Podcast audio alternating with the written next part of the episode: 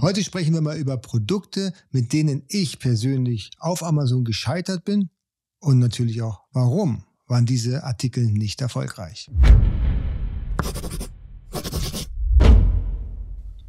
Hallo, herzlich willkommen. Mein Name ist Jens Lindner und du bist hier auf AMZ Pro. Hier geht es vorrangig um die Produktion in China und den Verkauf auf digitalen Marktplätzen, wie zum Beispiel Amazon, eBay und natürlich dein eigener Online-Shop. Wenn E-Commerce-Themen für dich spannend sind, Unten findest du den Abo-Button und die Glocke. Dann informiert dich YouTube völlig kostenfrei und unverbindlich. Und wenn du magst, kannst du auch den Daumen nach oben klicken. Heute geht es um zwei Produkte, mit denen ich nicht erfolgreich war auf Amazon und ich erkläre dir auch genau, woran es am Ende des Tages gelegen hat. Bei mir gab es zwei Gründe, warum die Produkte nicht erfolgreich waren. Grund Nummer eins war die Qualität. Na, was sonst? Die Ware kommt ja aus China. Grund Nummer zwei war die erhöhte Rücksendequote. Hört sich komisch an, ich komme darauf aber gleich nochmal zurück. Besprechen wir erstmal Punkt Nummer eins, die Qualität. Ich hatte einen hervorragenden Artikel. Bestseller in seiner Kategorie. Verkaufszahlen zwischen 30 und 60 täglich. Also hat richtig, richtig Spaß gemacht. Hm, der Gewinn pro verkauftem Stück lag ungefähr bei 5 Euro. Da geht doch einem das Verkäuferherz auf. Und das Allerschönste war, ich habe keinen Cent an Werbung investiert, weil in der Kategorie war Werbung nicht zulässig. Also eigentlich das perfekte Produkt. Und ich habe da wirklich sehr schöne Umsätze mitgeschoben mit diesem einen Artikel. Ich hatte noch mehr von diesen Artikeln, aber dieser eine Artikel, der hat wirklich sehr, sehr gut performt und hat sehr, sehr viel Geld in meine Kassen gespült. Das Problem war, dass ich gemerkt habe, dass ich mich von dem Hersteller doch sehr abhängig gemacht habe, weil ich hatte zu diesem Artikel keinen Backup-Hersteller. Bedeutet, wenn der mal irgendwann Faxen macht, also ausfällt, die Preise, ja, unverhältnismäßig schnell erhöht, hatte ich keine Möglichkeit auszuweichen. Also habe ich mir überlegt, ich suche mir einfach einen neuen und probiere diesen mal aus. Bestelle einfach mal eine kleinere Anzahl von 1000 Stück, um einfach nur mal zu testen, ob der Artikel auch von dem Hersteller gut funktioniert oder ob es da irgendwelche Schwierigkeiten gibt. Und äh, leider Gottes gab es die. Und diese Schwierigkeiten haben zur Folge gehabt, dass der Artikel, der Bestsellerartikel mit 30 bis 60 Verkäufen am Tag, a 5 Euro Gewinn, bei Amazon gesperrt wurde. Forever. Ich habe ihn nie wieder freigeschaltet bekommen, egal was ich getan habe.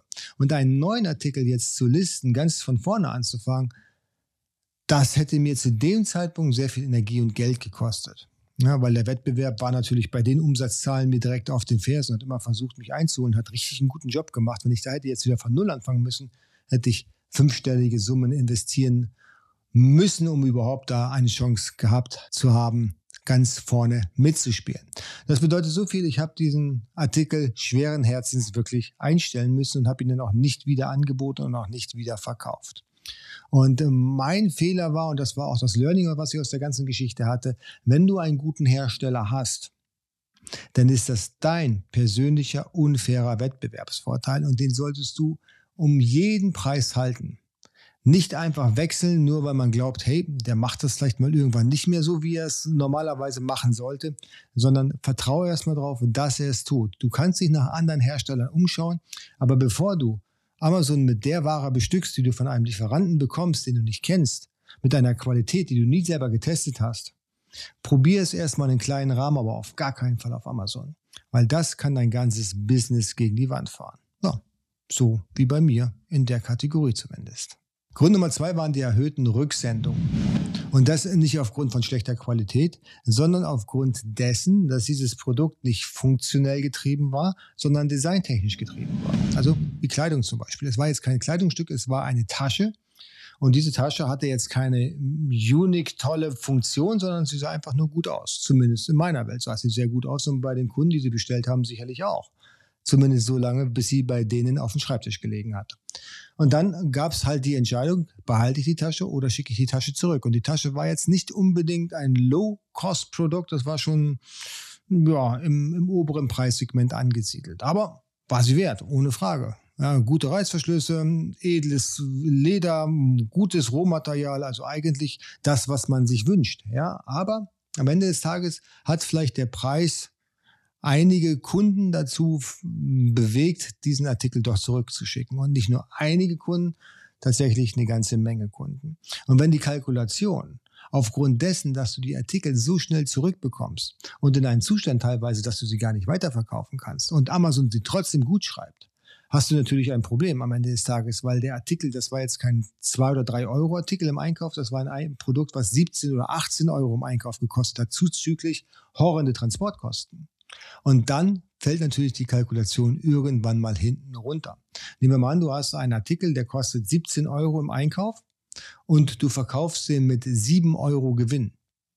Ja, wenn nur ein Artikel zurückgeschickt wird, der nicht verkaufbar ist, dann musst du ja schon mindestens drei verkaufen ohne Rücksendung, damit du den Verlust kompensieren kannst. Und bei 15 bis 25 Prozent Rücksendequote kannst du dir vorstellen, was da am Ende des Tages an Marge übrig bleibt.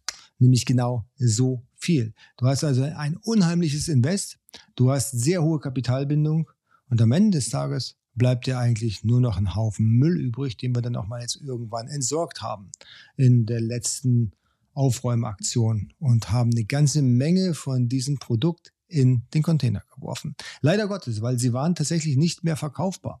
Die Kunden sind damit nicht gut umgegangen. 14 Tage für so eine Tasche ist eine lange Zeit. Und äh, wenn tatsächlich der Kunde die im Einsatz hat, dann ist sie nicht mehr neu. Und welcher Kunde, der die Ware bei Amazon bestellt, würde ein gebrauchtes Produkt akzeptieren? Die allerwenigsten. Und dann hast du die nächste Retoure.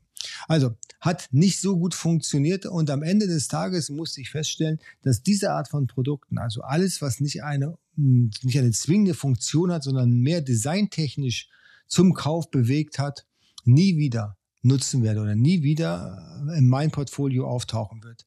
Weil ich glaube, dass die besten Artikel, die man verkaufen kann auf Amazon, einen ganz bestimmten Need erfüllen und nicht unbedingt nur vom Design abhängig sein sollten. Ja, beispielsweise eine Powerbank, die erfüllt einen Need. Und zwar den Need, irgendwas aufzuladen. Und da ist das Design, wenn das schön aussieht, natürlich nett. Aber es ist nicht zwangsläufig notwendig. Oder bei, noch besser bei einer Knoblauchpresse. Völlig egal, wie diese Knoblauchpresse aussieht. Solange du drauf drückst und auf der anderen Seite kommt dann eben das äh, zermalmte Knoblauch raus. Hey, alles gut und da wird sich nie jemand drüber aufregen und äh, aufgrund von dem schlechten Design, aufgrund der schlechten Farbe beispielsweise, den Artikel zurückschicken. Da ist vielmehr die Stabilität die wichtigere Frage, also die Qualität. Zusammengefasst zwei Punkte bei mir, warum meine Produkte gescheitert sind. Ich habe meinen unfairen Wettbewerbsvorteil aufgegeben, hat meinen Hersteller kurzfristig gewechselt, ohne großwendige, große Notwendigkeit. Das hat meinen Bestseller gekillt.